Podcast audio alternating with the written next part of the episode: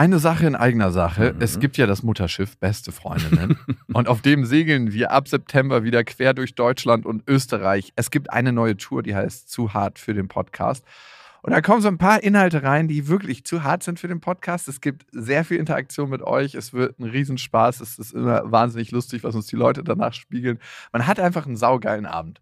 Also wir zumindest. Wir zumindest und hoffentlich auch alle anderen. Wir hatten auch letztes Mal die Erfahrung gemacht, dass beste Vaterfreudenhörer bei der Tour waren und auch sehr viel Spaß hatten. Ja, unbedingt. Und unbedingt. irritiert waren, was wir hier überhaupt machen. ja, ganz Freunde. genau. Es gibt ja Leute, die hören beste Vaterfreunde, die kennen beste Freundinnen nicht. Mhm. Und es wird eine gesunde Mischung. Also sowohl beste Freundinnen als auch beste Vaterfreundenhörer werden abgeholt. Und ihr könnt euch jetzt die Karten sichern. Die Infos findet ihr in den Shownotes und die Karten gibt es auf bestefreundinnen.de. Und es gibt nicht so viele. Also falls ihr überlegt, macht's lieber jetzt. Eins, zwei, drei. Papa, ich habe lieb. Nein, hat nicht Papa lieb. Weil ich das nicht so mag.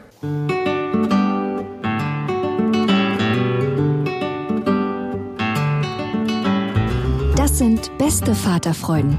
Keine bösen Wörter. Die Fremde, alte Schöpfe. Setz dich bitte hin.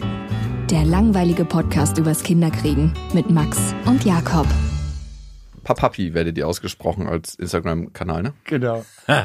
Immer wieder bei uns selbst. Lustig, dass du es fragst, aber haben wir gerade neulich drüber diskutiert, weil ich mir was habe ich Papapi du, Nee, du hast pa Papapi hast du gesagt und ich habe gesagt, naja, das Synonym oder wie, wie, wie man es nennt, Ankronym oder gibt es auch so eine Abkürzung, kam von unserem Sohn. Mhm. Der am Anfang guckte mich, dich an und meinte bei mich und bitte dein Papa Pi und fing dann an zu sprechen und so dann kam das, ah, Papa Pi und ah, er meinte ja. dann letztens erst vor einem halben Jahr, der so Papapi und ich so, nee, nicht Papapi. Das ist keine Frucht. Hallo, genau. Papapi ist eine Frucht. Wurscht.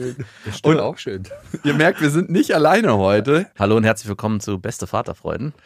Das sind René und Kevin von Papapi oder Papapi. Papapi. Genau. Und wir dachten, wir reden mal über ein Thema, was vielleicht gar nicht so oft behandelt wird, nämlich wenn zwei Kinder, zwei Papas haben.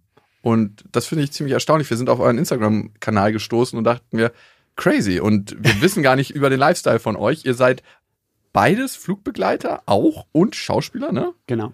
Also Zumindest du, Kevin, bist Schauspieler. Du musst auch ein bisschen Schauspielern, René. Wie gehört sich so eine Ansage an, kurz bevor ihr losfliegt auf der kürzesten Strecke oh, in Deutschland? das, ist so wie wenn du einen Comedian fragst, mach mal einen Witz. Ah, ja, genau. ja, genau. Erzähl mal einen Witz. Aber hast du so kleine Sachen, so kleine Lacher, die du immer wieder einbaust und wo du. Nee. Nee? Okay, es gibt ja die, so. Die, die, die ergeben es meistens so spontan. Ah, okay, ja, genau. geil, geil. Wenn überhaupt. Nee, nichts einstudiertes, nein. Ich würde gerne mit einem Thema anfangen. Ihr seid ja sehr präsent in der Öffentlichkeit mit eurem Instagram-Kanal, teilt euer Leben. Gibt es da auch manchmal unschöne Kommentare, so Klischeefragen, die ihr nicht als positiv empfindet? Was kommt da so? Oder ist es alles so, dass ihr sagt, geil, danke, dass du mal fragst? Ich glaube tatsächlich, zweiteres ist eher unsere Einstellung, dass wir sagen, das ist tatsächlich noch so, oder in vieler Köpfe noch so ungewohntes Thema oder nicht präsent, dass wir sagen, ja, irgendwie verstehe ich, dass die Frage kommen muss. Sicherlich könnte ich jetzt auch sagen, na toll, muss ich jetzt wieder gefragt werden, ob ich die Frau in der Beziehung bin. Und dann haben wir aber eben den anderen Ansatz zu sagen, ja, es war nun mal halt immer die Frau bis dato oder meistens die zu Hause war, die eben das wirtschaftlich schlechtere Gehalt hatte. Und deswegen kann ich den Vergleich verstehen und ja, Ach, wir sind auch so gefestigt in dem, ja, so was wir sind und wer wir sind. Ja. Da gibt's einfach nichts mehr. Ich meine, wenn da mal ein paar Hater kommen mit irgendwelchen blöden Kommentaren, ist natürlich was ganz anderes, aber das, das schüttelst auch ab. Da kommt die Horde der braven Follower hinterher und ja. verkloppt die gleich und dann ist Ruhe. Also, ja, ist halt so. Ist ja gut so. Also so eine Frage kommt, wer von euch beiden die ja. Frau in der und wer der Mann in der Beziehung ist? Und yes. wobei. Haben uns ja unsere Neffen schon mal gefragt. Ja, wir früher. haben ganz gesagt, das wechseltageweise. Aber das Was sagt ihr da? Das Wechseltag? ja, wir haben gesagt, an geraden Tagen ist eine die Frau, an ungeraden der andere. Aber dann tatsächlich steuerrechtlich haben wir es jetzt gelernt. Stimmt. Ich hatte meine Papiere schon fertig und mein Mann noch nicht. Und dann sagte ich zu unserem Steuerberater, dann kann ich ja anfangen mit der Steuererklärung. Und dann sagt er, nee, das geht nicht.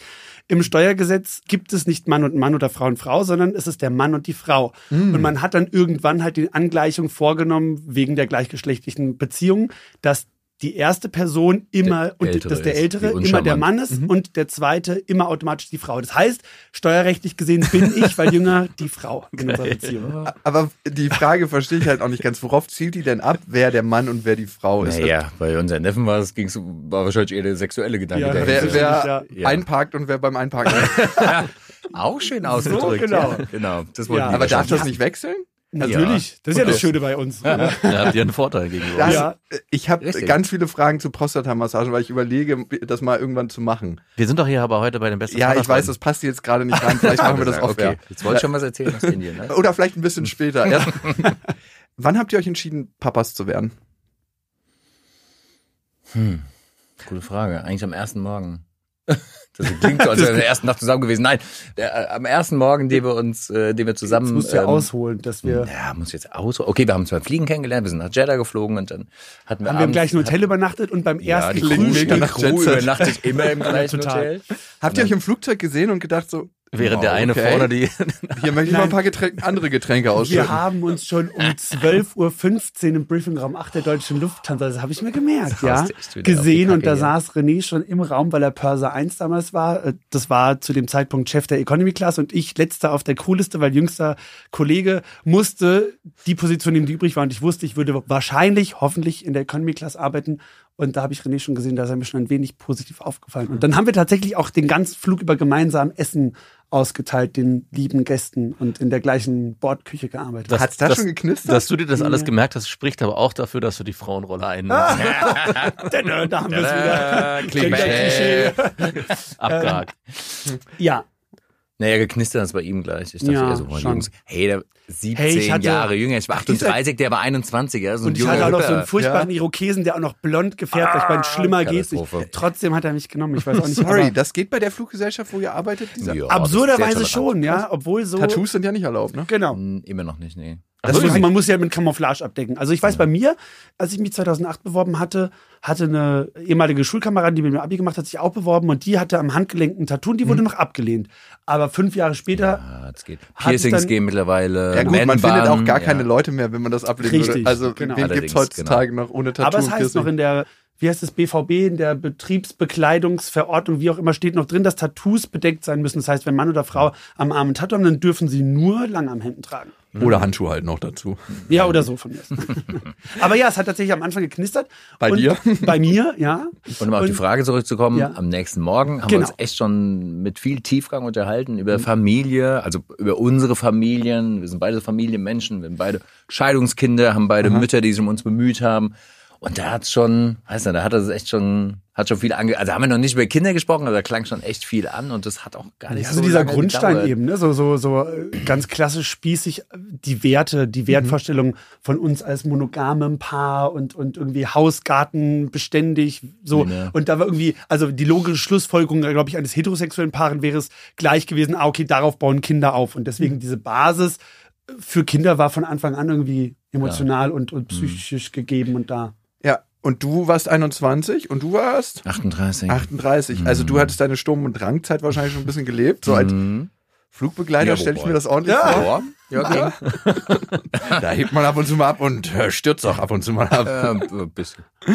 Und- Sag, sag's jetzt nicht so, mein Mann sitzt doch dabei. Ja, stimmt. Und Kevin, aber du warst ja wahrscheinlich noch gar nicht so an dem Punkt, wo du. War das nicht ein Bedürfnis von dir, zu sagen, ich gucke erstmal, was in der Trommel drin ist? Also erstens hatte ich tatsächlich gerade, bevor wir uns kennengelernt hatten, weil ich war ja erst ein halbes Jahr bei Lufthansa und wie du es eben gerade so schön gesagt hast, das ist ja nun mal eine wildere oder auch oder kann eine wilde Zeit sein und deswegen ich hatte sie vielleicht nicht so lang wie mein Mann, aber ich hatte auch ein bisschen das Hörner abstoßen, wie man das so schön nennt. Abgesehen davon war ich nie der extreme Typ jetzt dafür. Also ich habe das dann schon mal probiert, weil halt, weil man das halt macht, aber jetzt nicht, weil ich das so in mir hatte, dass ich das jetzt unbedingt mm, brauchte, wollte, musste. Schon ein sehr bodenständiger, mein Mann. bin ein Sonst hätte es auch gar keine Chance gehabt. Also ich hätte jetzt mit 38 nicht nochmal angefangen mit so einem Studenten, der da auf jeder Party rumfliegt. Das wäre nicht gegangen. Echt. Okay. Also einmal nachts um drei Nudeln mit Ketchup essen in deiner Studentenbude war dann echt genug. Da dachte ich schon so, aber oh nee, Das, das, war nicht nachts um drei, das erzählst du immer wieder. Wir war, das haben wir nicht. Doch, das haben wir gemacht. Da kam mir irgendwo keiner. Da kriegt man direkt schlechte Laune. Das kenne ich auch, wenn ich heutzutage in so Buden reinkomme, wo ich merke so, Alter, hier wird noch ein ganz anderes Leben gelebt. so direkt zur Umgewöhnung, so als ob man ein paar Nächte eigentlich immer in einem ganz guten Hotel übernachtet und dann ist man in so Genau, einer ja. Dann sagst du es auch noch so. Das Bad war eiskalt, dann lief da kaum Wasser aus dieser Brause und dann hat er noch so eine ätzende um Mitbewohnerin. ein Oh, nee, Haar, ätzend. Kevin, hättest du René verloren. Um ein Haar. Ich musste auch tatsächlich echt sehr kämpfen. Ich war der, der tatsächlich sehr die Initiative War sehr ergriffen hat. hartnäckig, Und ja. immer, ja, Oh. ich war hartnäckig, ja. Okay, okay. Was heißt das konkret auf äh, physischer Ebene? Okay. Und wie lange nachdem ihr zusammengekommen seid? Ihr seid dann wahrscheinlich recht schnell zusammengekommen, also nach ein paar Monaten. Gar nicht mal so. Wir sagen heute unser Kennenlerndatum, der 27. April, ist quasi unser Datum, weil es ging einfach nahtlos über. Wir sind am 30. April gelandet, am 1. Mai waren wir schon gleich zusammen Im Theater. im Theater in Frankfurt und abends essen und dann war ich Mitternacht bei dir und dann waren wir die meiste Zeit bei René, weil er einfach ein Haus geerbt hat von seinen Großeltern mit großem Garten und ähm, dann bin ich natürlicherweise ein halbes Jahr später Ja, du hast eingezogen. gerade die Schauspielschule Ja. angefangen. Und, Und du- wusstest, okay, das könnte unsicher werden. Das, genau, den muss ich mir jetzt, das Haus, das möchte ich haben, den muss ich mir jetzt krallen, da muss ich jetzt mal initiativ werden. Nein, aber deswegen, das war irgendwie relativ schnell, Ja. dass wir da sehr innig und sehr eng und sehr intensiv zusammen Zeit verbracht haben. Also daher gesehen würde ich jetzt nicht sagen, es gab so eine Kennenlernphase und ab dann waren wir zusammen, sondern ab unserem Kennenlernen waren wir lief. quasi zusammen. Es lief. Ist das von euch eine Charaktereigenschaft, dass Kevin, du derjenige bist, der ein bisschen schneller nach vorne geht und René sich erstmal die Sachen anguckt? Hm, ich bin der Reichsbedenkenträger, ja. Schon, Okay. ja.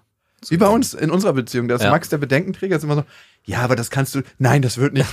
Und ich denke mir immer so, hör mal auf, mich zu stoppen. Wir sind gerade on fire, Mann. So ungefähr, So genau. ähnlich war das. Aber nein, ich hab, muss auch sagen, ich habe es genossen. Das war dann echt auch, ich habe das echt genossen. Es war aber auch Arbeit, äh, innere Arbeit, aber mich da mal wieder drauf eingehen zu lassen, so mal ganz unbedarft und naiv an die Dinge ranzugehen, eben nicht gleich wieder zu denken, es könnte aber schief gehen. Deswegen habe ja auch ich, wenn wir wieder beim Mann-Frau-Thema sind, obwohl ich immer dachte, ich bin ja der Jüngere und der eher der Weichere, ich krieg bestimmt den Antrag, habe ich den Antrag dann nämlich gemacht, weil sonst hätte ich wahrscheinlich bis heute noch wär ja- gewartet. na, ja, genau. nicht wahr. Also Ich wie ja dem auch schon sei, ganz, ganz in einer ganz modernen. Beziehung darf dann auch die in Anführungszeichen Frau, Frau den Antrag machen. Und so habe ich dann den Antrag gemacht. Geil. Als ihr euch entschieden habt, okay, wir werden zusammen Väter, was waren eure Ängste, Sorgen und Bedenken vielleicht auch, bevor ihr gesagt habt, wir starten da rein? Vielleicht hattest du da auch mehr. Kevin war so, yo, let's do it. Ich bin ein Junge und ein Mädchen oder zwei Jungs oder zwei Mädchen. Genau, ich nehme gleich. die, die, die, die. Nein. Ach, ich weiß, da war mal, ach, keine Ahnung. Nee, ich- also die größten Sorgen waren immer die, also es war ja relativ schnell klar, dass wir keine eigenen miteinander haben würden und Obwohl du die Frau bist. Und dann zeichnet sich ja schon ab, dass wir Kinder haben würden, die ähm, ja irgendwo anders herkommen und da auch herkommen, weil es dort vielleicht nicht so funktioniert hat. Und das ist so das, was dann natürlich Voll- einfach ja immer im Also Raum es waren steht. jetzt nicht ja. so die Sorgen, Das dass wir Angst hatten, Raum. ob wir gute Väter sind oder ob es einen Unterschied macht, dass wir zwei Männer sind, sondern eher, was macht es mit unserer Familie, wenn wir Kinder aufnehmen, die einfach ja Probleme mit sich bringen von ihrer Herkunftsfamilie durch, was auch immer so die Hauptgründe von den Obhutnahme von Pflegekindern sind, nun mal Drogen, Alkohol, Missbrauch. So, Mhm. das heißt, ne, man bekommt einfach Kinder, die oder vernachlässigt wurden, also man bekommt Kinder, die einfach schon was erlebt haben. Und das war eher die Sorge. Mhm. Wie wird es mit Besuchskontakten? Am Anfang wussten wir auch noch nicht, dass wir die Sicherheit haben würden, dass unsere Kinder bei uns bleiben. Das, ist das sogenannte Dauerpflege. Familienmodell oder Dauer, ja. Und da war dann eher die Sorge, ne, müssen die Kinder wieder gehen? Wie wird es mit dem Paket, was sie mitbringen? Also das waren eher die Sorgen, die uns beschäftigt haben. Über Leihmutterschaft hattet ihr gar nicht nachgedacht. Doch, aber Das fand ich damals moralisch Ich auch. schwierig. Also ich habe das dann ja auch da später nochmal gelernt, dass dann auch zum Beispiel ja jetzt modernerweise das Ei von einer Frau äh, kommt und ausgetragen wird von einer anderen Frau. Wow. Ja, dass da Das eben noch weniger eigentlich. Bindung ist, ja. Ähm, Aber aber, jetzt- es gibt eben auch natürlich diese Geschichten, ja, wie es in Indien auch oft ist oder sonst wo, irgendwo in irgendwelchen armen Ländern, wo es einfach fürs Geld gemacht wird. Indien ja, ist krass. Oder Indien krasser. die Kinder quasi verkauft werden, damit die restlichen Kinder ernährt werden können, Genau. ja, und das dann auch für ein Apfel und Ei und das ist ja echt eine Industrie. Ja, und da, Da habe ich echt so gedacht, nee, da möchte ich eben nicht so ja. dran, dran beteiligt sein. Das war mein erstes Schauspielfestival als Schauspieler. Da habe ich eine Dokumentation gesehen, Mana Sapna. Da ging es genau darum, dass die Amerikaner, vor allem die heterosexuellen Paare, kommen, die keine Kinder bekommen können und dann da ne, die Mütter sich aussuchen, wie an der Frischfleischtheke und dann haben die auch null Bestimmung, Mitbestimmung. Und ich weiß, das Krasseste war, da war eine Frau, die hatte sieben Embryos in ihrem Körper und dann hat dann aber die Familie gesagt, wir wollen aber nur eins haben und dann wurden die mit der Spritze in einem frühen Status Ach, dass nur noch eins da war. Also so, und gut, das wäre jetzt für uns moralisch nicht in Frage gekommen, aber vor allem in Auch finanziell ähm, nicht. Finanziell, das wäre Ja, der nächste hm, Punkt. Also wir hätten in die ganz USA gehen müssen, weil es in Deutschland eben nicht erlaubt ist. Und da fängt man an bei 600.000 Euro. What? Äh, Entschuldigung, bei einem sechsstelligen sechsstellige Betrag. Entschuldigung, so bei einem sechsstelligen Betrag. ja, also, schon. Okay. aber wir, wir haben ein paar kennengelernt, die hatten 250.000 bezahlt, weil die drei Versuche hatten. Oh. Ja. Das die haben Kredit aufgenommen und sind in eine günstigere Stadtwohnung gezogen bei München, so. Und da haben wir gesagt, okay, unser, Nö. unser Nest, das was wir ja, ne, wir haben Mhm. ja unser Nest, wenn wir das jetzt verkaufen müssen, um dann irgendwo, wo wir nicht mal den Garten und die, also das hätte überhaupt, das hätte, dann hätte unser dieses Familienbild nicht mehr zusammengepasst. Also Wir wohnen jetzt in einer Platte, aber ja, genau. So. ich muss ja auch nicht schlecht sein. Wohnzimmer ja. und Meine ganze Familie kommt aus der Platte. okay, wurden euch als gleichgeschlechtliches Paar Steine in den Weg gelegt bei der Adoption? Oder wie kann man sich das generell, also den Also ganzen ist Ablauf ja erstmal nicht Adoption, ist ja Pflegefamilie. Das ist ja Okay, schon näher alles gut, weil das ist ein großer, Genau. das ist ja ein rechtlicher Unterschied. Adoption, da haben die Adoptiveltern haben das äh, Sorgerecht, das heißt, sie dürfen über alle Belange des Kindes entscheiden, dürfen auch den Namen ändern und Pflegefamilie bedeutet eben rein rechtlich, dass in der Regel ein gesetzlicher Vormund vom Jugendamt bestimmt wird und das Sorgerecht in der Regel bei den leiblichen Eltern oder beim Jugendamt liegt. Wir haben jetzt das große Glück, dass bei unserem Sohn mittlerweile die Vormundschaft, somit das Sorgerecht bei uns liegt. Bei unserer Tochter liegt es aber tatsächlich bei der Mutter. Kommt da so eine Erleichterung auf, wenn das wechselt? Also ist so, hat sich da was für euch geändert? Nee, weil aufgrund des Verhältnisses zur Mutter war es für uns relativ klar, dass unser Kind bei uns bleiben würde. Und das war der wesentliche Punkt. Ich meine, jetzt ist es so, wenn das Sorgerecht bei der Mutter ist, wie bei unserer Tochter zum Beispiel, müssten wir sie theoretisch jedes Mal fragen, wenn wir Haare schneiden wollen oder irgendwie sowas. ne? Oh. Aber sowas wird dann auch über Vollmachten geregelt. Und auch da haben wir Gott sei Dank ein sehr gutes Verhältnis. Und dann geht es. Ja, das am Anfang hast du einfach die Sorge, egal ob es Jugendamt ist oder die Ursprungsfamilie, dass dir ständig reingeredet wird in deinen, deinen Alltag, ja, und wie du deine Kinder erziehen möchtest. Weil du möchtest ja schon Sagt noch mal dahin bitte ein kommen. bisschen weniger. Weil- Ja, weil dann müsst ihr jetzt schon noch dahin kommen, das sind deine Kinder, den, den Wunsch hast du ja in dem Moment schon. Klar. Und da haben wir einfach viel Glück und es funktioniert auch alles gut. Deswegen war das jetzt nicht so ein Drama. Und wie läuft es? Also ihr konntet euch aussuchen, welche Kinder ihr wolltet oder habt ihr euch irgendwo angemeldet und gesagt, wir würden gerne Pflegekinder aufnehmen und dann habt Genau. ihr die sozusagen angeboten bekommen, in Anführungszeichen? Naja, du wirst gefragt, was du dir vorstellen kannst, weil die Kinder haben ja, nehmen ja nun mal Genau. schon eine zweite Runde und man möchte versuchen, das so sicher wie möglich zu machen. Das heißt, man möchte ausschließen, was zum Beispiel auch die Frage, kannst du ein behindertes Kind äh, nehmen, ja, wo ich Ja. auch sagte, das war für mich zum Beispiel, da war ich auch ganz offen, musste ich auch sein, äh, geistig behindert, habe ich gesagt, kann ich nicht, weil wenn ich nie weiß, was da drin vorgeht, ja, und das äh, äh, körperliche Behinderung, ne, Arm ab, kein Thema, dann wird im Pullover mit einem Ärmel gestrickt, ja, das ist ja, kann, ja, kannst du ja mit umgehen, ja, so, hast was, kannst du hingucken, kannst was machen. Geistige Behinderung habe ich gesagt, oh, finde ich schwierig, ähm, geht nicht. So junge Mädchen, Alters, wirst du alles gefragt, ne, was du Kannst dir halt am besten sagen. für auch dich die Hintergründe der Herkunftsfamilie. Also wir haben zum Beispiel auch gesagt, weil wir hatten erst ein Vorbereitungsseminar und haben dann also einfach auch schon verschiedene Fallbeispiele gehabt, äh, wussten, was wie wo Auswirkungen haben kann. Und dann war für uns zum Beispiel auch klar, ein Kind, das Missbrauch hinter sich hat, das wahrscheinlich körperliche Nähe sehr schlecht zulassen kann, das kommt für uns nicht in Frage, weil wir sind super touchy. Mit uns, mit den Menschen in unserer Umgebung, wenn nicht gerade Corona ist. Und dafür war für uns auch klar, diese Kinder werden abgeschleckt von morgens bis abends. Und wenn das ein Kind nicht kann, Das wirft jetzt gerade ganz komische Bilder in die Köpfe der Nein, glaube ich. ich finde, man, ich glaube, man versteht. Wir benutzen auch Klopapier für unsere Kinder. aber mal- Ich dachte jetzt gerade so an, an, an der Hund und Welpen und nee, okay, war ich der Alte. Okay, gut. Na, Also wie dem auch sei, das war zum Beispiel für uns klar, das können, damit, damit können wir nicht umgehen. Wir können nicht, äh, wenn ein Kind den ganzen Tag im Zimmer in der Ecke sitzt und wir nicht ans rankommen, also das, das wollten wir für uns nicht. Ja.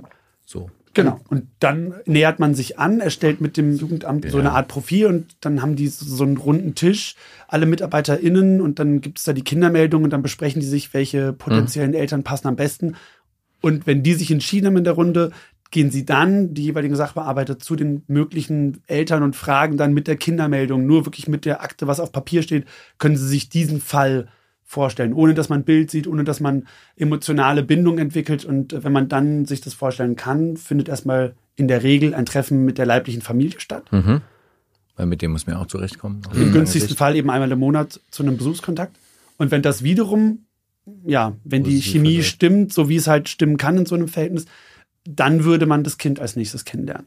Wow. Also es wird ganz vorsichtig Mhm. angebahnt, ja. Und dann ist auch am Anfang immer wieder die Frage, nach jedem einzelnen Treffen wieder die Frage, Mhm. ne, machen sich Gedanken zu Hause, ob sie das weiterführen wollen, weil natürlich, klar, die Kinder fangen ja auch an, sich zu gewöhnen. Ne? Und Das aber auch, es wird, auch, schnell am es wird aber auch auf die Kinder schon auch mitgeachtet. Also das war auch ganz klar. Ja, Bei klar. unserem Sohn zum Beispiel hieß es, den Fahrplan reagieren. gibt das Kind vor. Wir gucken ganz genau Mhm. auf den Jungen, wie er bei ihnen andockt, wie er zu ihnen, wie er Beziehungen aufbaut und danach schauen wir dann unabhängig, ne? Wenn wir jetzt immer gesagt hätten ja und aber irgendwie die Sozialarbeiterin hätte beobachtet, der Junge will nicht so, dann hätte man wahrscheinlich auch abgebrochen.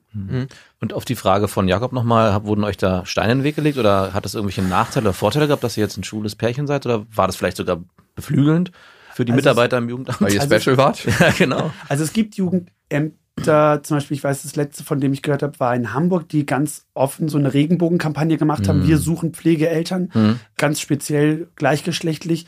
Offiziell würde man wahrscheinlich sagen, ist es kein Problem. Äh, Inoffiziell ist es einfach wie überall, es begegnen einem verschiedene Menschen. Ja. Genau. Also Ja, da waren durchaus Menschen dabei, bei dem wir das Gefühl hatten, wir werden nicht so ganz ernst genommen als Männerpaar.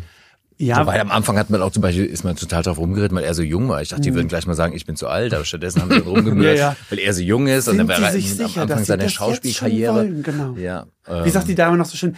Ja, dann überspringen sie ja das Rollenfach des jungen Liebhabers. Und ich dachte noch so, woher kennt sie denn jetzt diesen Ausdruck? das den- im Rollenfach? Und ich dachte so, hm, okay. Und ich dachte so, ja, dann, dann wäre das so, dann lassen Sie das mal meine Sorge sein. Hatte ich schon durch. Ja, genau, war ich schon. Wie, wie alt warst du nochmal, als ihr euch über die Pflege, über Kinder habt? 24, Sechs- 26, nee, 26 war's. 26, Also gar als nicht wir so dann- jung.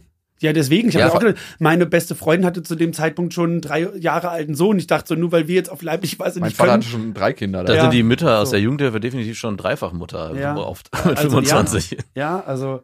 Ähm, Also wie gesagt, offiziell nicht, aber inoffiziell war das so, gab so manchmal Begegnungen, wo du dachtest so, hm, wären wir jetzt Mann und Frau, wäre es vielleicht ein bisschen lockerer gelaufen. Mhm. Oder wir hatten auch ein befreundetes Paar, also über Seminare kennengelernt.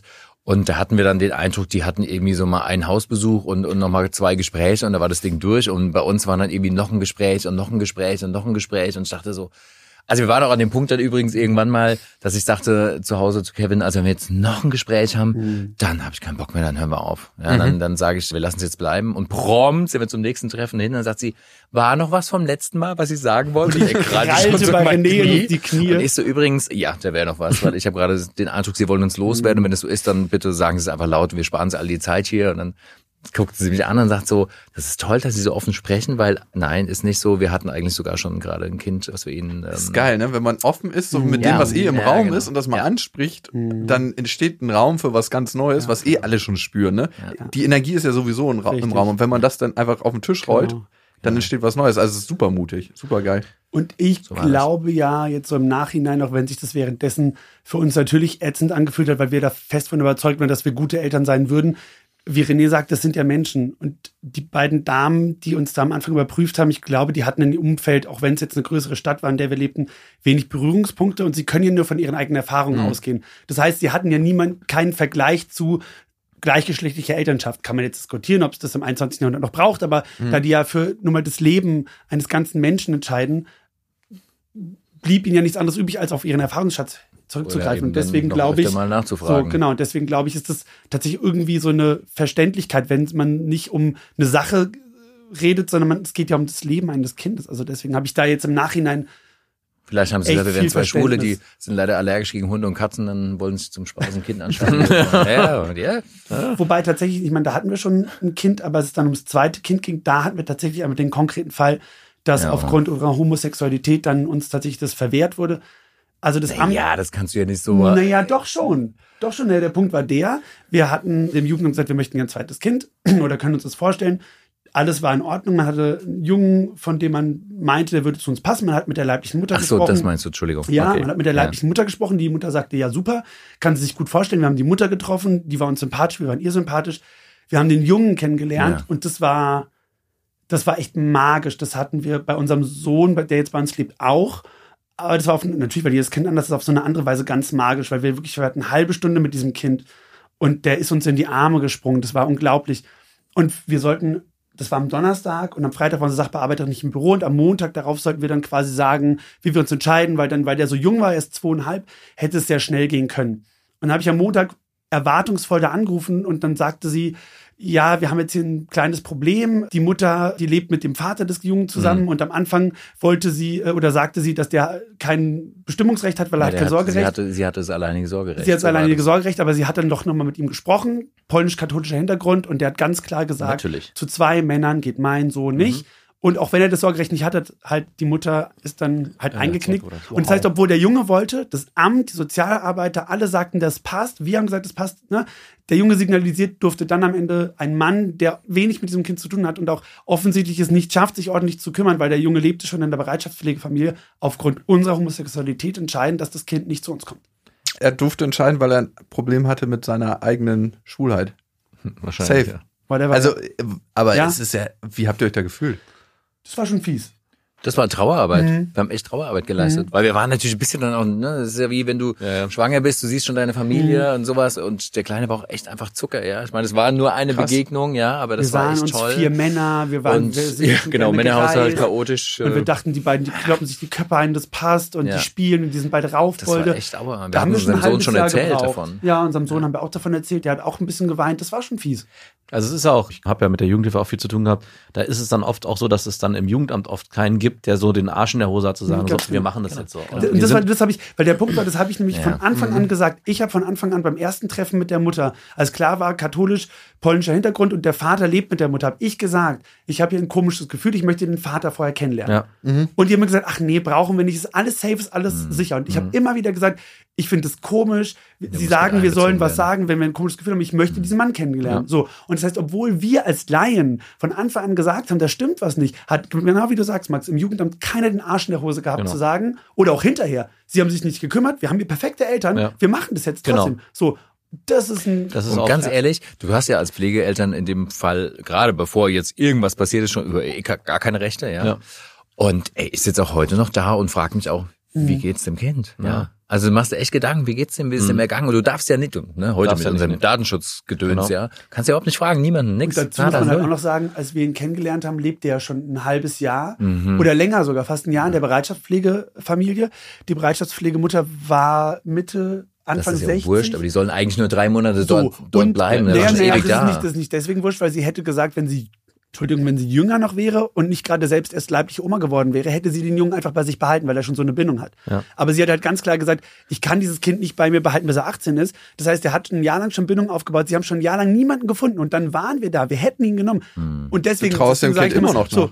Wir wissen es nicht. Wir wissen einfach nicht, was aus ihm geworden ist, weil sie ja schon ein Jahr lang gesucht haben und vielleicht lebt er jetzt im Heim. Wir wissen es nicht. du trauerst dem Kind immer noch nach, ne? ja, schon. Ja. Ich habe eine Frage, die eigentlich eher so auf den Vater, der das unterbunden hatte, abzielt. Ich erlebe das öfter mal, dass manche Männer einfach ein Stück weit homophob sind und Vorurteile haben. Und meine klischee-psychologische Erklärung ist, dass sie vor allem Angst in der Konfrontation mit homosexuellen Männern vor ihrer eigenen Homosexualität haben. Wie würdet ihr das sehen? Boah, das finde ich sehr spekulativ. Ich da Das so ist mega Fenster- spekulativ. Weil ich Ja. sage, ne, die Schwulen sagen immer gerne, jeder gut aussehende Schauspieler, irgendwas, ah, der ist bestimmt schwul. Das ist ja auch so, auch so ein typisches Klischee. Ja, die müssen ja alle schwul sein. Ach, das ist so schwierig. Ich glaube, also ich würde, ich aus meinem Bauch heraus würde dir da auch definitiv folgen. Ich meine, guck mal in Vatikan, ja, das ist ja auch so ein Musterbeispiel. Ah, Ja, oder Ja, Mangel an ja. Möglichkeiten, könnte man auch sagen. Also ja. kann, kann beides sein. Die, die, am, die am lautesten rumbrüllen, glaube ich auch, haben dann hätten es vielleicht gerne mal selbst ausprobiert, ja. Okay. Ich finde es auch so schwierig, dann auch so ich also habe in meinem Leben auch so viele Dinge erlebt, die so dazwischen waren, also Mhm. auch so auch so, in, wo ich sagen würde, in jedem Menschen steckt vielleicht so eine gewisse Bereitschaft, auch mal was Genau, auszuprobieren, Keiner ja, ist oder sowas. Ja. 100% äh, homosexuell oder 100% heterosexuell. Das genau. ist eine Da Skala. muss ja nicht da- so ein Label drauf, ja. Und ich glaube, ja, dass da viele, allein wenn sie nur so ein geringes Interesse verspüren, was vielleicht ein kleiner, äh, ein kleiner Teil wäre, der vielleicht mit einmal anfassen und am Piep spielen schon erledigt wäre, ja, dann die Leute schon so stresst, dass die da echt so eine Homophobie aufbauen können. Ja, und wahrscheinlich bei dem auch die große Angst, mein Sohn wird schwul, weil er Auch zwei noch. ja, Schulväter hat. oh sicher, Gott, das klar. ist auch so ein schönes Klischee. Ja, so ein furchtbarer Satz, ja. Oh, ein Klischee, äh, den Übergang würde ich gleich ziehen, aus dem, von dem ich auch selber nie frei war. Ich habe ja selber auch in der Jugendhilfe gearbeitet und hatte das Thema, dass wir da, da zwei Mütter hatten, die einen Jugendlichen, der zu uns in die Gruppe gekommen ist und der ganz stark auf diesem Thema, ich werde selber schwul, ich suche mir auch einen Mann, ganz explizit auch, aber auch von den Müttern so geprägt worden ist. Also die haben ihm auch eingeprägt, ja, also daher kam das und das habe ich dann erst im Nachhinein rausgefunden, gleichgeschlechtliche Beziehungen sind eigentlich das Beste, was es gibt. Die haben ihn sozusagen in die Ja, Richtung ist ja auch richtig, gedrängt. muss man Ja, auch sagen. Finden wir ja gerade raus. Aber um diese Angst, also meine erste Frage, habt ihr, äh, wenn ihr Probleme an unterschiedlicher Stelle mal gemerkt habt, habt ihr auch das Gefühl gehabt, dass die Kinder irgendwie auch gesagt haben, oh nee, zwei Papas oder zwei Papis? Oder war das überhaupt nie? Da Überhaupt haben wir eine Thema. super schöne Anekdote, weil René irgendwann mal meinte, ah, ich mach jetzt so hier so ein, eigentlich musst du die Anekdote erzählen, weil du so schön erzählt hast, dass du unseren Sohn gefragt hast, auf dem Sofa, dein Männergespräch. Weil du gesagt hast, oh, ich weiß, manchmal ist es, es fing, glaube ich, an, dass manchmal doof ist. Nee, da ging's, da ging's drum, äh, wie Nein. nervig seine kleine Schwester ist. Nein, nein, nein. Nee, da saßen wir oben im Büro. Ich habe ihn, ich habe ihn, nee, da habe ich ihn gefragt. Sag ich, ist es eigentlich doof, zwei Papas zu haben? Er so, hä? Aber wirklich so, wirklich, hä? Wovon redest du denn, ja? Ja. Also es ist für ihn überhaupt kein Thema. Ja. Und da hatten wir dann Diskussion, weil mein Mann Jetzt bin ich gespannt. der sehr tolerant ist und wirklich ganz offen und von dem ich immer wieder lerne, sagte zu unserem Sohn eigentlich immer, wenn es drum ging, später mal, wenn du eine Frau hast oder einen Mann. So. Und dann habe ich immer gesagt, es muss doch nicht jedes Mal so betonen, ja, Ja. also so. Also da, da bin ich auch, ich ja, für mich auch schon wieder, da bin ich auch so ein, so ein Oller Bock, der auch sagt, ja, natürlich kriegt er mal eine Frau, Punkt. Ja. So sitzt jetzt auch einfach da und sagt so, wenn ich ihn so sehe, ach, der wird eine Hete und der kriegt mal eine Frau, Punkt. Und dann habe ich irgendwann drüber nachgedacht, und wir haben drüber diskutiert, und habe gedacht, nee, es ist wirklich für das Kind, ich dachte so an mein eigenes Coming Out Mhm. äh, auch zurück, wie viel einfacher das ist, wenn Mhm. deine Eltern von vornherein gesagt haben, wenn du einen Freund oder eine Freundin hast, weil es einfach immer selbstverständlich Ja, ist, ja, okay. und das musst du auch echt äh, transportieren, ja, und das macht er echt toll.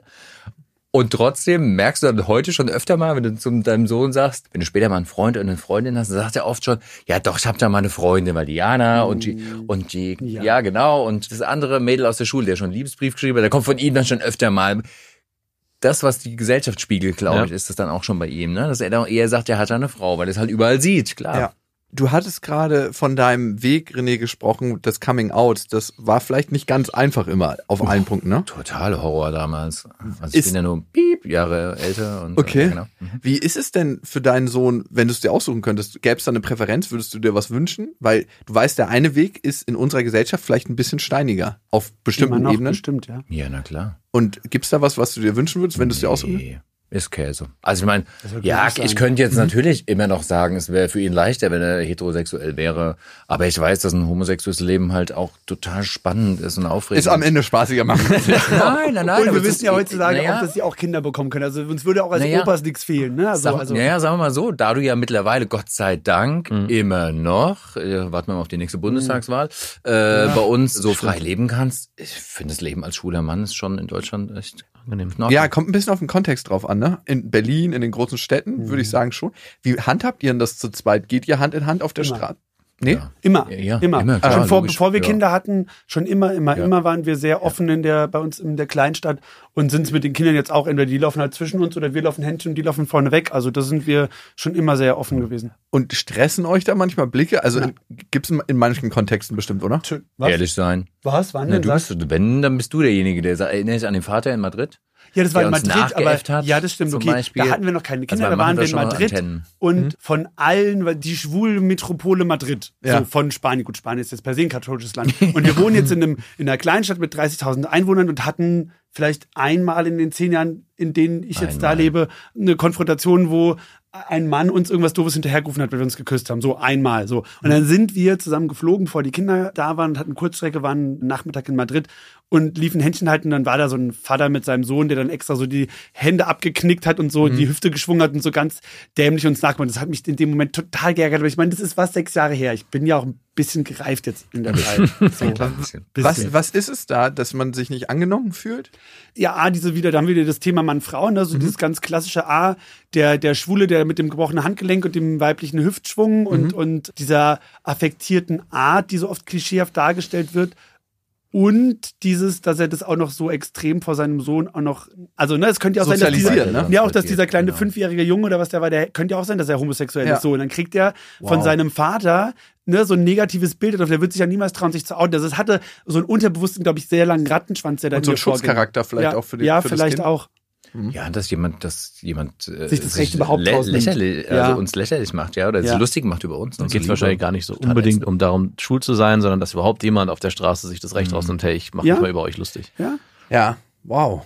Ich meine, man erlebt das schon manchmal. Also ich habe es mal in Berlin gesehen, dass das jemand gemacht hat, ähm, sich darüber lustig gemacht hat. Und ich dachte mir so, wow, was interessiert dich das eigentlich? Also was interess interessiert Das ist immer eine gute Frage, das weiß ich auch nicht, was die Leute da wirklich reitet. A, dass es sie so interessiert und B, dass sie das dann noch zum Ausdruck bringen müssen, ihr Unbehagen, ihr, keine Ahnung, ihren Da Konflikt. sind wir wieder bei Thema. dir, Jakob. Wer weiß, was in denen alles vorgeht. Ja, ja. Ja, ja, Ja, wahrscheinlich. nicht genug. Ne? Ja. Die wünschen sich da ein bisschen mehr. Oh, wir müssen eigentlich noch mal eine Folge machen, wo wir nur darauf eingehen, auf solche Sachen. Ja. Ich bin jetzt richtig angefixt, leider. Wir kommen nochmal. Ich wollte gerade sagen, die Zugfahrt war super ohne Kinder. Gerade in Corona, oh, ein Traum war das echt. Vier Stunden Ruhe. Yeah. Okay, ihr habt euch ja dann noch für ein zweites Kind entschieden. Wolltet ihr, dass euer Kind einfach mit einem Geschwisterkind aufwächst? Yep. Wir haben beide Geschwister, wir fanden es toll. Von Anfang an. Auch. wir- Und ich habe halt, weil wir halt so ein enges Paar sind und also als, als Menschen so. Da kommt nichts dazwischen, noch nicht mal ein Kind. so, ist so. Na, es ist wirklich so. Du, Ich glaube, es ist du ganz hast ein Geschwisterchen, auf das du dich verlassen kannst. Naja, es ist, glaube ich, schon so oft ganz natürlicherweise passiert, dass wir so die starke Elternfront wegen des Kindes, was bestimmt auch auf der einen Seite gut ist, wenn das Kind sieht, dass die Eltern Ja. eins sind. Aber es war halt oft so zwei gegen eins. So, ganz natürlich. Und ich, ich, und das haben wir tatsächlich jetzt auch. Ich dachte, wenn wir zwei Kinder haben, dann können die sich auch mal, wenn René fliegen ist, gegen mich allein Ja, ja. verbünden oder die beiden gegen uns. Und genau das haben wir. Klassiker bei Süßigkeiten, bei Fernsehen, allem. Da Kevin, verbünden ich sich, verstehe dich da total, Ja. weil ich habe letztens mit einer Freundin geredet und ich habe sie gefragt, was war das schmerzhafteste und ich glaube, ihr seid da anders, weil ihr lebt ein sehr sehr krasses Verhältnis, was ich zumindest bis jetzt von euren Erzählungen erlebt habe mit euren Kindern und ein sehr inniges Verhältnis. Aber was war das schmerzhafteste für dich im Aufwachsensein, dass meine Eltern so eine starke Einheit waren, Mhm. dass ich das Gefühl hatte, nie dazu zu gehören. Ich meine, das ist, ist bei euch ne? sicherlich Schön, schön. anders. Nee, das glaube ich nicht. Das also ich, wie gesagt, deswegen sage ich, manchmal habe ich so schon das Gefühl, dass die Gefahr vielleicht da sein könnte, weil wir eben so eng miteinander sind, aber wir haben unseren Sohn schon immer mitgenommen. Aber wie gesagt, manchmal in so kleinen Alltagssituationen wie, ne, ähm, dass wir beide sagen, nee, es gibt jetzt nichts Süßes oder nee, Fernseh ist jetzt genug. Synchron auch immer so. Nacheinander. Nein, Ja. aber es ist ja, ist ja nicht nur das, es ist ja Ja. einfach toll, Geschwister zu haben. Liebe Ja. Meine Schwester, ja, und sein Ja. Bruder ist auch ein ganz toller. Ja. Und das ist einfach großartig. Ich meine, so fürs ganze Sozialverhalten. Ich meine, Ich will jetzt nicht sagen, ne, alle Einzelkinder haben verloren auf dieser Welt. Assis. Ja. Shoutouts gehen raus an echt eure unfleißigen Eltern. Plagen, du Prinzessin. Nein, aber es ist doch toll, wenn man Geschwister hat, mit denen man da die Bude unsicher macht und alles auf den Ja, Kopf ja. stellt, ja. Also wir kamen von ein paar Tagen ins Zimmer und dann waren die Kissen aufgeropft, weil es sollte mal schneien im Zimmer, ja. Geil. Und sowas. Das machst du halt echt äh, zu zweit. Alleine hättest ja, aber alleine hättest wir vielleicht keiner anders. getraut, ja. Ich habe da mal ganz kurz die Schallmauer durchbrochen, aber dann im nächsten Moment dachte ich auch wieder, ja, ist eigentlich alles gut. Eigentlich eine geile Idee, muss ich sagen. Ja, total. Also, wenn man sich nur so von außen anguckt, wenn das nicht bei einem selber zu Hause mit dem guten Kissen Eben, passiert. genau. Schon, schon nice. Wir hatten letztens eine Gynäkologin, da haben wir auch das Thema Aufklärung bei Kindern. Und das würde mich nochmal interessieren, wie, also wenn wir schon oder ich schon immer denke, so wann kommt dieses Thema bei meinen Kindern hoch? Eure sind ja noch etwas älter, meine Kinder sind drei und fünf. Das heißt, es ist noch nicht so präsent, bei meiner Tochter so ein bisschen, aber alles noch sehr niedrigschwellig. Macht ihr da einen Unterschied oder wie betreibt ihr sexuelle Aufklärung? Oder wie offen geht ihr mit dem Thema überhaupt um? Wir gehen damit offen um, ganz offen. Aber es beschränkt sich tatsächlich im Moment darauf, dass wir den Kindern erklären, wo sie herkommen. Also sprich, ne, so dieser natürliche Vorgang der Empfängnis und der Geburt. Da gibt's ein ganz, gibt's viele tolle Bücher. Ein tolles äh, Buch, Pe Ich komm nicht mehr drauf. Peter und Minimi. Minimum. Oder Minimum. ist ein, es ist ein ganz altes Ein- Buch. aber ganz, das ganz habe ich jetzt altes. schon ein paar Mal bei anderen Insta-Älter-Bloggern gesehen. Das ist so ein Klassiker. Also ganz, Aber mit ganz deutlichen Ja. Bildern, also gezeichnet alles, comicmäßig, aber wirklich auch Richtig dirty, Geburtssterne, richtig alles, ja, die ne, mit Hardcore-Stellung alle raus, durch. Genau, alles. Also, ja, nee, Nee, aber es aber gibt ein- einmal doch einer auch. Bild, Der Beischlaf es gibt- wird auch Der, gezeigt. der ne? wird auch gezeigt. Ja. Es gibt ein Bild eben, wo dann die Mutter die Beine gespreizt hat und der Kopf rausguckt. Das ist also wirklich, also wirklich also alles es so ist ein deutlicher. Ist das ein Klappbuch? Nee. Die Beine auf. Nein, ähm, aber das hat unsere Familientherapeutin uns tatsächlich empfohlen, weil sie das dann auch einem, einem anderen Pflegekind mal empfohlen hatte, um eben genau, sinnbildlicher geht's ja nicht, um zu zeigen, was die wirklich die leibliche Mutter, die Bauchmama ist. Ja, genau. Und da haben wir uns dann das Stimmt. Angeschafft. Also da sind wir ganz offen. Ja. Und um die Frage, wie macht ihr das eigentlich? Genau. Oder der Unterschied, so wie es bei anderen und bei euch, das wird später kommen. Dafür sind sie beide noch nicht. Also der Große Ja. ist auch noch nicht so weit äh, mit neun. Der, wird schon so ein später werden, glaube ich. Und das wird später kommen, aber dann werden wir das genauso offen erklären. Ja. Ich meine, der sechste eigenen Eltern, das will ja eigentlich eh keiner wissen, Nee. aber es gibt ja nichts Schlimmeres. Aber wenn es dazu kommt, dann werden wir da ganz offen umgehen mit. Schön. Ich würde noch mal gerne zu eurer eigenen Geschichte kommen, euer Coming Out. René, du hast ja erzählt, das war für dich schon eine Herausforderung. Du kamst ja ein paar Jahre später, Kevin, mit deinem Coming Out wahrscheinlich, schon allein altersbedingt. Ja. Wann habt ihr eigentlich das erste Mal gemerkt, ich stehe, ich weiß, krasse Klischeefrage, Nee, nee, alles gut. ich, ich fühle mich zu Männern hingezogener oder zu Jungs damals. Rückblickend kann ich sagen, hätte ich gesagt, so vier, fünf. So früh. Ja, da gibt's so Begebenheiten, dass ich weiß, hatte so einen Spielkameraden, dem habe ich immer ins Ohr gebissen. Jetzt, da müssten wir jetzt wieder eine Psychologin fragen oder Allerdings, irgend so jemand, ne, oder Sexualtherapeutin, die sagen würde, oh, kann das überhaupt sein bei so frühen Kindern? Aber da, wenn ich so darauf zurückschaue, sehe ich da schon so eine, ja, keine Ahnung, erstes spielerisches Ausprobieren, irgendwas. Wenn du dabei Lust empfunden hast, kann das wirklich sein. Also eine Art von Lust. Du hast jetzt wahrscheinlich nicht sexuelle Lust empfunden, aber trotzdem. Ja, ähm, ne, eine Spannung. Und derweil hat mir mal irgendwann mal eine, eine Schulkameradin auf der Toilette äh, ihren Hintern gezeigt dann äh, und das fand ich dann total unschön. Also das Obwohl es äh, der hat- Hintern war, weil Mann Nee, nee, der nee. Aber ich, nee, ich wollte die gar nicht nackt sehen. Nee. Also das habe ich schon relativ früh Mhm. gespürt, muss ich sagen. Und dann halt ganz konkret ne, so Teenager-Alter, ich war dann in meinen besten Freund so verliebt über Jahre, echt, oh, Wahnsinn. Und trotzdem habe ich das damals dann leider nicht geschafft, da ein gepflegtes Coming Out. Das, gab es halt einfach zu meiner Zeit eben noch nicht Zu so. meiner ja. Zeit auch immer noch nicht selbst. Und meine Mutter, die echt eine tolle, aufgeklärte Frau ist, die einen Freund hatte, der zu Hause rausgeflogen ist, weil er schwul war, die dem geholfen hat, eine eigene Wohnung zu bekommen, alles. Als ich der dann sagte, ich bin übrigens wieder Michael, dann sagt die allen Ernst zu mir, warst du mal beim Arzt? Das hat sie vergessen. Das war ihr erster Satz. Ich dachte, echt jetzt, Mama? Echt jetzt? Aber das spürt doch eine Mama.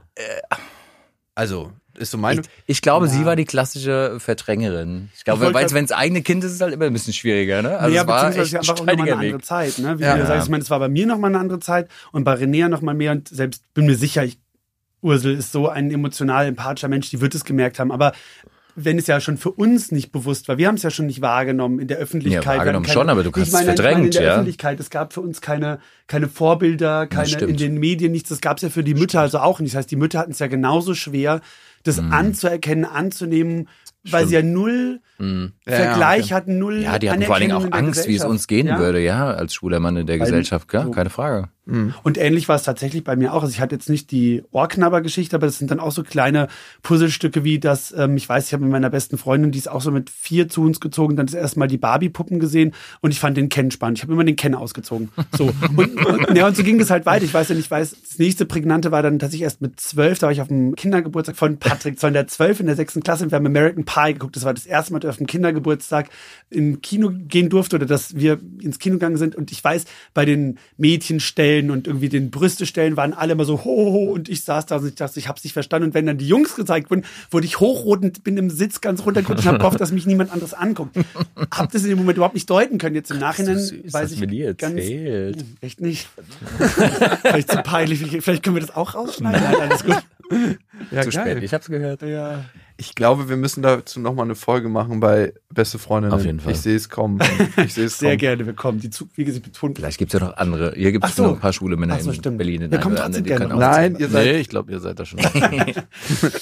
Ja, schön, dass ihr da wart. Ihr habt ja ein Buch geschrieben, Papa, Papi, Kind, warum Familie auch anders geht. Mhm. Und ihr habt einen Instagram-Kanal, Papa, Papi. Papapi. Papa Pi, genau. Unterstrich, Papa Pi, Unterstrich, genau. Okay. Da findet man uns. Und vielleicht auch bald einen Podcast. Also ich finde, ihr habt krasse Geschichten zu erzählen. Also nicht im Sinne krass, krass, sondern einfach so, das ist eine Lebensrealität, in die ich noch nicht so oft eingetaucht bin. Setz dir mal nichts ins Ohr. Ja, ich Ja, ja, muss man wieder mit der Macher. Ich bin dann eh sofort, ich sehe uns Ja, genau, schon da und er sagt dann, nein, bloß Bitte nicht. nicht noch. Nicht noch mehr. Warum geht ihr eigentlich mit dem Thema an die Öffentlichkeit? Warum? Mhm. Weil das einfach für alle, die nachkommen, einfacher wird, wenn die anderen es gewohnt sind. Und weil es eine ziemlich ja? geile passive Einnahmequelle ist.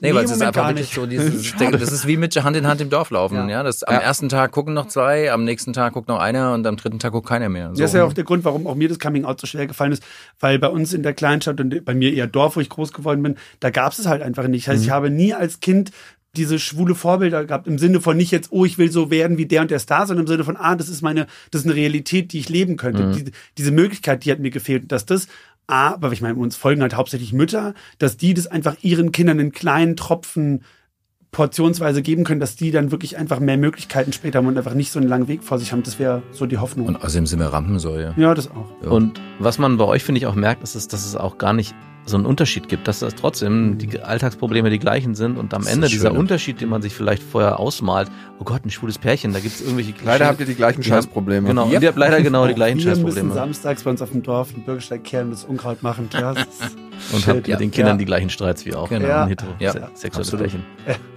Danke. Vielen Dank. Vielen Ja, Dank. wir danken. Das waren Beste Vaterfreuden mit Max und Jakob. Jetzt auf iTunes, Spotify, Deezer und YouTube. Der 7-One-Audio-Podcast-Tipp. Hallo, ich bin Lynn. Und ich bin Leo. Ihr kennt uns vielleicht schon vom True Crime Podcast Mord auf Ex. Eigentlich sprechen wir da ja jede Woche über Verbrechen. Mhm. Aber da gibt es ja noch ein anderes Thema, das die Menschen und uns schon immer fasziniert hat. Die Liebe. Krasse Geschichten, die wirklich passiert sind. Bonnie und Clyde zum Beispiel. Cleopatra und Caesar Oder Diana und Charles. oder halt Camilla. Liebe gibt's bei True Love aber auch nicht nur im klassischen Sinne. Es geht auch um Familie, um die Liebe zum Beruf oder sich selbst oder Freundschaft. Am besten sind ja ja auch eh die Filme, wo dann am Ende steht, nach einer wahren Begebenheit. Mhm. Das sind so Geschichten, die kannst du dir eigentlich gar nicht ausdenken. Ja. Und das gibt's jetzt eben als Podcast. Und das Ganze heißt True Love. Ja, der Name sagt es eigentlich schon. Aus True Crime wird True Love. Krasse Geschichten, Plot-Twist und verrückte Protagonisten. Es ist also in anderen Worten ein Podcast für alle, die True Crime hassen, aber auch für alle, die True Crime lieben. Macht euch bereit für ein neues Podcast-Genre, True Love. Oh, ich kann es gar nicht abwarten, euch die Geschichte zu erzählen von zum Beispiel dem Jungen, der nach seiner Mutter gesucht hat. Jahrelang, auch wenn ich wahrscheinlich dabei heulen werde. Oder die Geschichte von Sissy. Also der Film ist nichts dagegen. Ab dem 20. Oktober, überall wo es Podcasts gibt, True Love. Echte Geschichten, wahre Liebe. Voller Werbespruch, oder? Ja, aber es ist ja auch schön. Der Podcast macht ja glücklich. Ja, deswegen jetzt am besten direkt abonnieren.